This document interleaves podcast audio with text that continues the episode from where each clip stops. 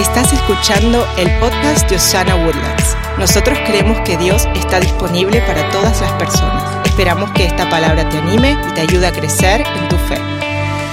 Hoy quiero hablarles de un tema que le llamamos la fe impacta. Diga fe.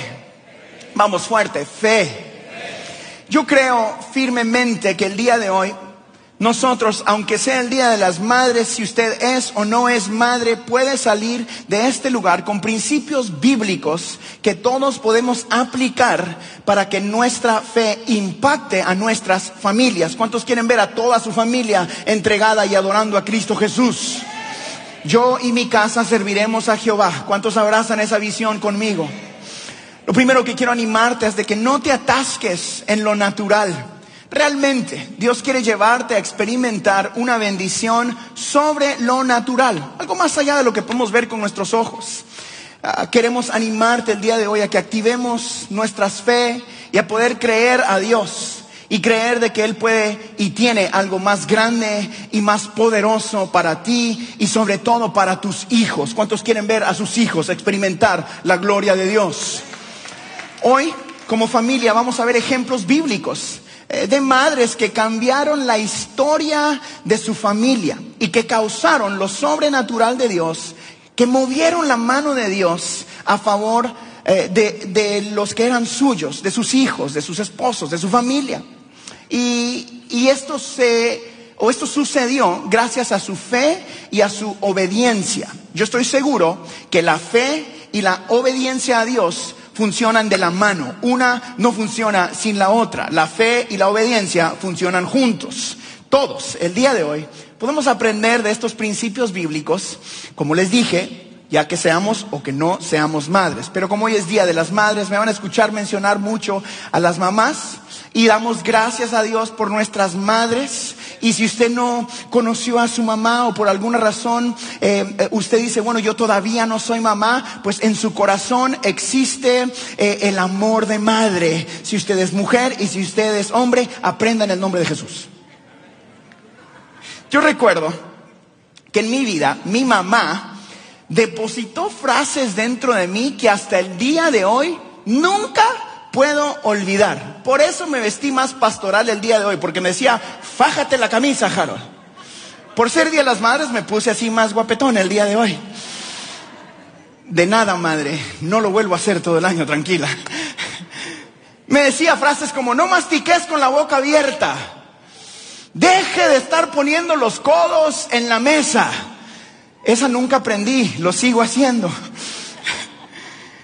Pero una que marcó mi vida para siempre y que escucho en mi mente, haga lo que haga en mi vida, ya sea pastorear la iglesia, cuando salimos a hacer conciertos y a cantar como el que vamos a tener aquí la próxima semana en vivo y en directo en este lugar, con el pastor Marcos Witt, con Evan Kraft, que apareció aquí, aquí está, Evan y Rachel están acá, aparecieron. Eh, con muchos más amigos la próxima semana, ya sea estemos lo que estemos haciendo nosotros, o tal vez a veces estoy trabajando en algún negocio, siempre escucho esa voz de mamá que me dice, Harold, naciste para adorar. Harold, vos naciste para adorar. Yo se los digo más pastoral, ella me lo decía más con mamá guatemalteca, sabor a frijoles y tortilla. Mira, patojo, naciste para adorar. Si usted no entendió lo que eso decía, no se preocupe. Pero esa es una frase que a mí nunca se me olvidó. Me decía, puedes andar a estudiar lo que quieras, puedes ser hombre de negocios, puedes ser pastor, puedes ser eh, vendedor, pero vos naciste para adorar, papaito. Y le cuento que en esos días yo no tenía ni idea de la programación que estaba sucediendo en mi corazón y en mi mente. Yo no entendía, es más, a veces le decía, ya mamá, era una frase más de caja, pero dentro de mi corazón sucedía algo que estaba grabando en mi mente y en mi alma que yo tenía un propósito en mi vida y eso es que más gente conociera a Jesucristo. Fui programado y cambiado para siempre por un amor inquebrantable y por una decisión de mamá que dijo yo y los míos serviremos a Jehová. Gloria a Dios por esas madres Gloria a Dios por esas madres. La realidad, familia, es de que todos, todos los que estamos aquí hemos sido impactados por una gran mujer de Dios. Quizás no fue tu mamá por alguna circunstancia difícil en tu vida, pero tuviste quizás una abuela, una tía, una vecina, eh, una amiga en la escuela, alguna mujer y sí, aún quizás, tal vez, puede ser una suegra. De lo que sí estoy seguro es de que todos en este lugar tuvimos la voz o la influencia de alguna gran mujer de Dios que depositó en nosotros fe y que nos dio un ejemplo de poner su vida a favor de los demás, tal y como una madre cuida de sus hijos o tal y como una madre cuida de su familia. Todos en este lugar podemos aprender de este gran principio de amor y de sacrificio que las madres hacen. Hoy, una vez más, porque lo merecen, yo quiero que juntos podamos darle un aplauso a estas grandes mujeres de Dios en Osana. Las honramos. Fueron mujeres que depositaron en nosotros fe, mujeres que depositaron este tipo de fe, la fe que impacta. Y vamos a ver hoy dos ejemplos rapiditos, bíblicos, de mujeres en medio de circunstancias difíciles que decidieron escuchar la voz de Dios y que causaron que la mano de Dios se moviera a favor de su familia. El primer ejemplo es una viuda eh, de una ciudad que se llama Sarepta está en Primera de Reyes, en el capítulo 17, versículos 10 al 16. Lo vamos a leer juntos. Lea conmigo. Elías se dirigió a Sarepta y cuando llegó a las puertas del pueblo, vio a una viuda juntando leña y le dijo, por favor, ¿podrías traerme un poco de agua en una taza? Mientras ella iba a buscarle el agua, lo llamó, la llamó y le dijo, también tráeme un bocado de pan.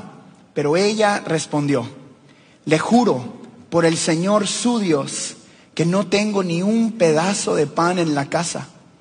Solo me queda un puñado de harina en el frasco y un poquito de aceite en el fondo del jarro.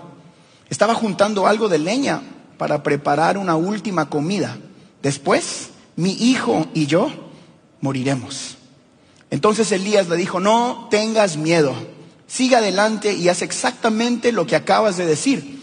Pero primero, cocina un poco de pan para mí. Luego, con lo que te sobre, prepara la comida para ti y tu hijo. Pues el Señor Dios de Israel dice, siempre, diga siempre, hará, habrá harina y aceite de oliva en tus recipientes hasta que el Señor mande lluvia y vuelvan a crecer los cultivos. Así que ella hizo lo que Elías le dijo y ella y su familia y Elías comieron durante muchos días. Siempre había suficiente harina y aceite de oliva en los recipientes, tal como el Señor lo había prometido por medio de Elías. Si la viuda hubiese insistido, hubiese sido su última cena con su hijo. Pero ella creyó en lo que el profeta decía porque tenía una fe que impactaría la vida de su familia. ¿Dónde están esas mujeres el día de hoy que tienen fe para impactar a toda su familia?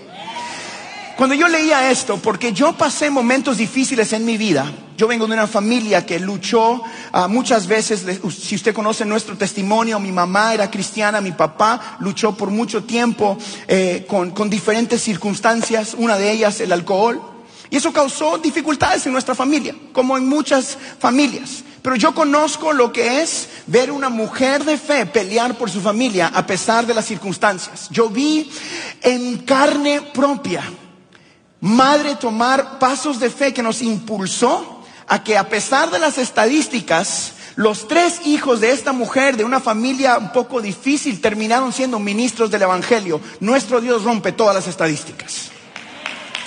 Todos. Esta mujer esta mujer tuvo una decisión que tomar. Es importante que miremos el orden en el cual el hombre de Dios le dice a ella que le haga el pan. Yo quiero que miremos esto como gente de Dios. Él no viene y le dice, toma lo que tienes, hace un pan y lo dividimos en tres partes. Uno para el hombre de Dios, uno para ti y uno para tu hijo. Eso no fue el orden porque eso requeriría no de tanta fe, sino de decir, bueno, te comparto de lo que ya tengo. El hombre de Dios viene y le dice, dame a mí primero. Yo quiero tener una pausa porque así piensa Harold Guerra.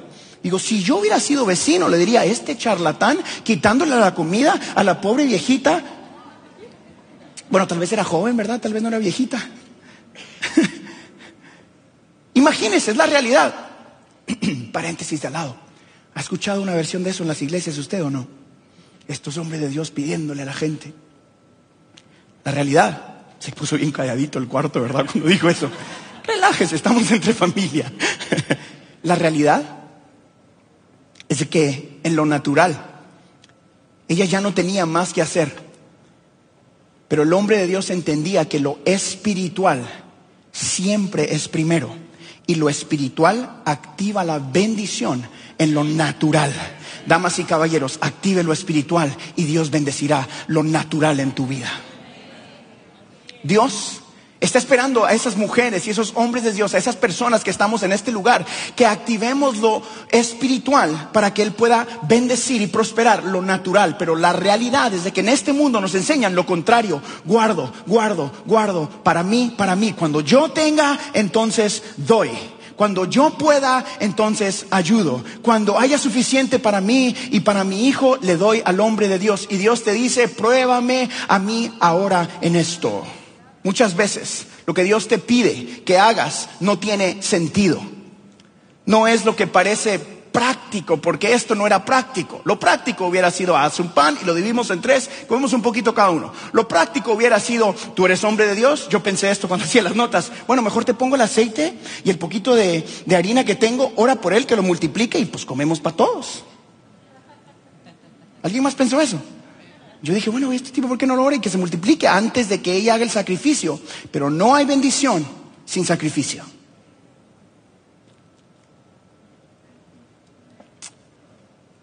Muchas veces, o es más, quizás todas las veces, la bendición natural siempre va a requerir sacrificio espiritual. La cruz del Calvario fue el sacrificio espiritual que te trajo a ti y que me trajo a mí, la bendición en lo natural, de poder vivir con esperanza real, de poder vivir con perdón y restauración, de poder vivir con segundas y terceras oportunidades, gracias a lo que Jesucristo hizo. Así que aquí está la primera clave del día. La obediencia siempre activa lo sobrenatural de Dios. La obediencia siempre activa lo sobrenatural de Dios. Ella tuvo que creer que lo que este hombre decía sucedería. Y después tuvo que obedecer. ¿Se imagina usted, mamá, usted que tiene hijos? Piénselo. Era su último recurso físico. Y ella tuvo que hacer el pan, tuvo tiempo de pensar. ¿Verdad? Tuvo tiempo de cocinarlo. Yo he visto a Elena hacer pan desde cero en casa, con harina y con agua, este, todo ese show. Yo le decía, pero si en Walmart venden, mi amor. Es más, está más cerca la HB, yo voy por él. Pero tomó tiempo. Ese tiempo ella tuvo que decir, bueno, ojalá que esto funcione, porque si no funciona, hubo tiempo para pensarla. Muchas veces, después de que activas lo sobrenatural en tu vida, Dios te va a dar tiempo para ver si sí. Nosotros en nuestra vida hemos visto muchas veces ese tiempo de hacer el pan, ese tiempo de meterlo al horno y decir, y después lo olía. Yo me imaginé que ella tenía hambre y olía el olor a pan y olía y miraba al hijo y el hijo le decía, dame un pedacito, mamá. No, no, no, no, no toques eso porque Dios es primero. No permitas que la necesidad te robe tu bendición. No permitas que la necesidad o el hambre que tienes te robe tu bendición. Don't do it. Dios es primero. Tenemos otro ejemplo perfecto de una viuda, de una mamá. Está en Segunda de Reyes, en el capítulo 4, versículo 1 al 7, lo leemos. E, e, este es el otro profeta, se llama Eliseo. Y es el, ejemplo cuando ella ayuda a, él ayuda a otra viuda que está pasando una circunstancia. Em, la historia nos muestra que era una mamá porque ella y sus hijos hicieron el trabajo que vamos a leer juntos. Y dice así, cierto día, la viuda de un miembro del grupo de profetas fue a ver a Eliseo y clamó mi esposo, quien te servía, ha muerto. Y tú sabes cuánto él temía al Señor. Pero ahora ha venido un acreedor y me amenaza con llevarse a, mis dos hijos como esclavos. ¿Cómo puedo ayudarte? preguntó Eliseo. Dime qué tienes en tu casa. No tengo nada, solo un frasco de aceite de oliva, contestó ella. Entonces Eliseo le dijo, pídeles a tus amigos y vecinos que te presten todas las jarras vacías que puedan. Luego ve a tu casa con tus hijos y cierra la puerta. Vierte en las jarras el aceite de oliva que tienes en tu frasco y cuando se llenen ponlas a un lado. Entonces ella hizo lo que se le indicó. Sus hijos le traían jarras y ella les llenaba una tras otra. Pronto todas las jarras estaban llenas hasta el borde. Tráeme otra jarra, le dijo a uno de sus hijos. Ya no hay más, le respondió. Al instante, el aceite de oliva dejó de fluir. Cuando ella le contó al hombre de Dios lo que había sucedido, él le dijo, ahora vende el aceite de oliva y paga tus deudas. Tú y tus hijos pueden vivir de lo que sobre. Es impresionante que ella había perdido en medio de la circunstancia el valor de lo poco que tenía en su casa. Si se dio cuenta en la historia, el hombre de Dios le pregunta, ¿qué tienes? Y él le dice, no tengo nada. Otra versión, eh, eh, otra versión de la palabra de Dios eh, me encantó porque dice, ah, ya, ya no hay nada en casa. Y después, excepto, excepto un jarro de aceite. Su circunstancia la llevó a minimizar lo poco que tenía. ¿Por qué le digo esto? Porque hay muchos de nosotros que llegamos delante del Señor clamando ayuda o buscando ayuda y se nos olvida que con lo que tenemos en nuestras manos Dios puede hacer el milagro. ¿Qué le estoy diciendo? Tu frasco de aceite en las manos de Dios recobra todo el valor que quizás aún tú perdiste por él. Tu frasco de aceite en las manos de Dios es todo lo que necesitas. Tu frasco de Dios, tu frasco de aceite en las manos del Dios de milagros es todo lo que necesitas. ¿Qué tienes en tu mano el día de hoy? Pastor, yo estoy cansado. Pastor, yo soy una mamá soltera. Pastor, yo no puedo tener hijos. Pastor, yo vengo de una familia dividida. Pastor, nosotros somos, llene usted ahí lo que usted quiera. Mi respuesta para ti es si estás respirando, tienes un frasco de aceite. Si estás respirando, tienes un frasco de aceite y Dios puede hacer todo lo que Él quiere hacer en tu vida, con lo poco o con lo mucho que tengas. Otra parte de este milagro que es tan importante es de que ella tuvo que mandar a sus hijos, a los vecinos, a que pidieran jarras vacías. Míreme acá, por favor. Yo no sé cuántos años tenían esos hijos, pero se imagina usted, ella no tiene nada, en su mente ellos están pobres y ellos tienen que ir a tocar las puertas de sus vecinos y enfrentarles y decirles, dame una jarra vacía, dame lo vacío que tú tienes para que el Señor lo llene allá en casa. Tráeme a, a mí todas las jarras que puedas. Y lo importante de este milagro, o lo que quiero subrayar dos veces aquí, es de que el aceite que ella tenía dejó de fluir cuando se llenaron todas las jarras. ¿Qué hubiera pasado si no tenían la fe suficiente para buscar muchas jarras? ¿Qué hubiera sucedido si habían poquitas jarras en su casa para llenar? ¿Qué le quiero animar a creer conmigo el día de hoy? Y eso es, busque en medio de su circunstancia lo vacío. Preocúpese por buscar y soñar en grande, porque lo que Dios tiene para ti y para los tuyos es más grande que lo que las jarras que tienes en casa. Yo me imagino que ella tenía algunas jarras vacías, pero la mandan a soñar en grande, la mandan a buscar con sus vecinos para que Dios derrame el aceite sobre todas esas jarras. Amigos, hoy es tiempo de soñar más grande de lo que tú te imaginas porque el Dios está derramando de su aceite en las jarras vacías y su aceite continuará fluyendo hasta que se llenen todas las jarras en tu vida. Cuando se acabaron las jarras dejó de fluir el aceite. Así que asegúrese de tener suficiente espacio para la gran provisión de Dios que viene hacia tu vida. Fe grande, visión grande, sueña en grande porque Dios nos va a bendecir. No, no, no, solo lo que tengo es un jarro, eh, un poquito de aceite. Con ese poquito Dios puede hacer mucho. Con ese poquito Dios va a hacer mucho. Yo siempre les, les digo el talento, les hablo de esto. Y eso es que aquí, hoy cantamos tres canciones nuevas y yo tuve el privilegio de ayudar y escribir en esas tres canciones que cantamos en la iglesia. Pero la realidad es de que yo sé tocar cuatro acordes con una guitarra y no muy bien. Evan y Elena saben porque lo intento enfrente de ellos. Y con ese poquito de jarro de aceite hemos escribido o escrito un montón de canciones que ahora podemos cantar en las naciones. Como que tu presencia llene todo este lugar. Que tu pre llena. ¡Qué locura! Porque esa la toqué con un dedo y en un bajo. ¡Pum! La. Que tu presencia llene todo. Y como cuatro días dándole a mi poquito de aceite. Y ahora nuestra iglesia la canta y otros lugares la cantan y yo me siento ahí y digo, Señor, tú haces cosas grandes con los poquitos de aceite que todos tenemos.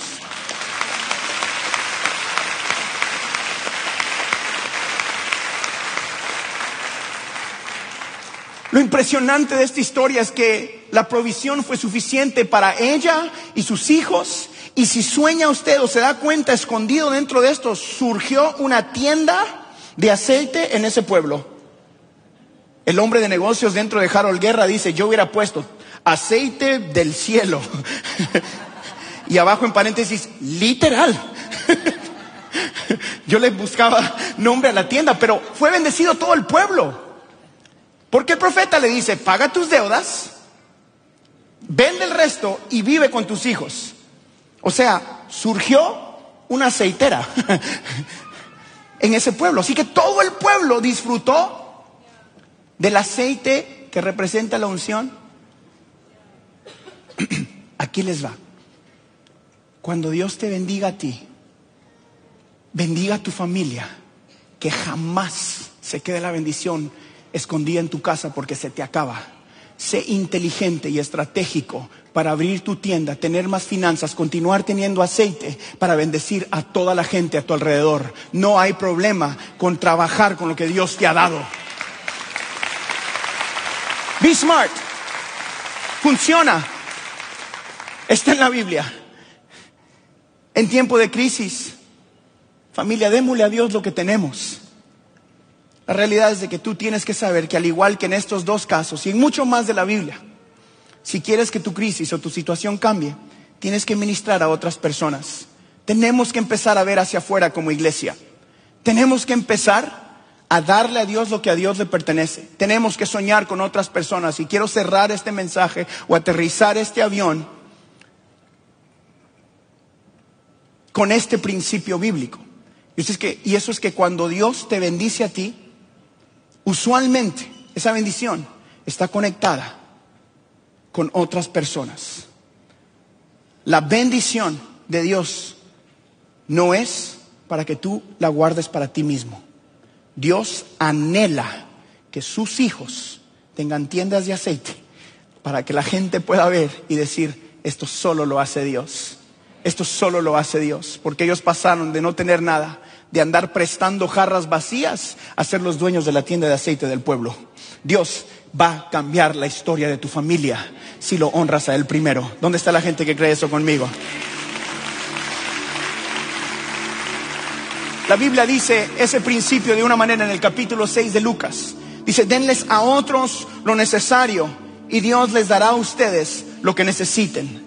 Denles a otros lo necesario y Dios les dará a ustedes lo que necesiten. Tenemos que entender esta gran verdad, familia de Osana, como su pastor. Estoy implorándoles a que miren hacia afuera, porque todo lo que sembrares cosecharás. Todo. No solo finanzas. Yo sé que escuchamos esas frases y nuestra mente por default se va a las finanzas, pero realmente es todo. Harold, naciste para adorar. Harold, naciste para adorar. Harold, naciste para adorar. Nunca tuve opción. Porque la programación sucedió toda mi vida. Y pecaba, pero bien incómodo. y me perdía. Y no existía un lugar donde yo no podía escuchar, Harold, naciste para adorar. Y el pastoreo, y allí, antes de subir, recuerdo, naciste para adorar. Hoy cantamos y antes de cantar recuerdo, naciste para adorar. Hoy me siento a las mesas a hacer negocios y escucho todo. Todo es para la gloria de Dios. Tenemos que entender este principio. La realidad es de que queremos amistad, pero no somos amigables. Queremos misericordia, pero no sabemos extender misericordia. Queremos perdón, pero no somos rápidos a perdonar. Queremos amor y no extendemos amor. Queremos finanzas, pero no somos generosos. Queremos mejores iglesias, ciudades, familias, gobiernos, etcétera, etcétera, etcétera. Pero todo esto no sucede hasta que tú y yo empecemos a dar de nosotros mismos. Hasta que realmente no nos convirtamos en plataformas para otras personas. Porque el que se humilla, Dios lo exalta. Porque el que se humilla, Dios lo exalta. Pero todo esto requiere sacrificio. Así como quiero recordarles este Día de las Madres a todas ustedes.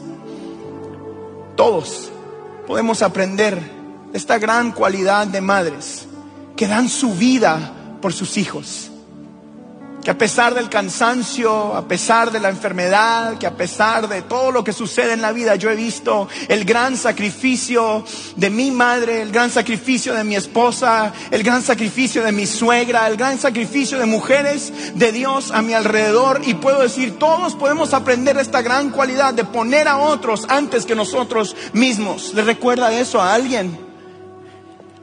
Alguien que decide dejar su gloria, su trono, alguien que decide llegar a un pesebre y hacerse humilde para pagar el precio por otros que no merecíamos. ¿Te recuerda eso?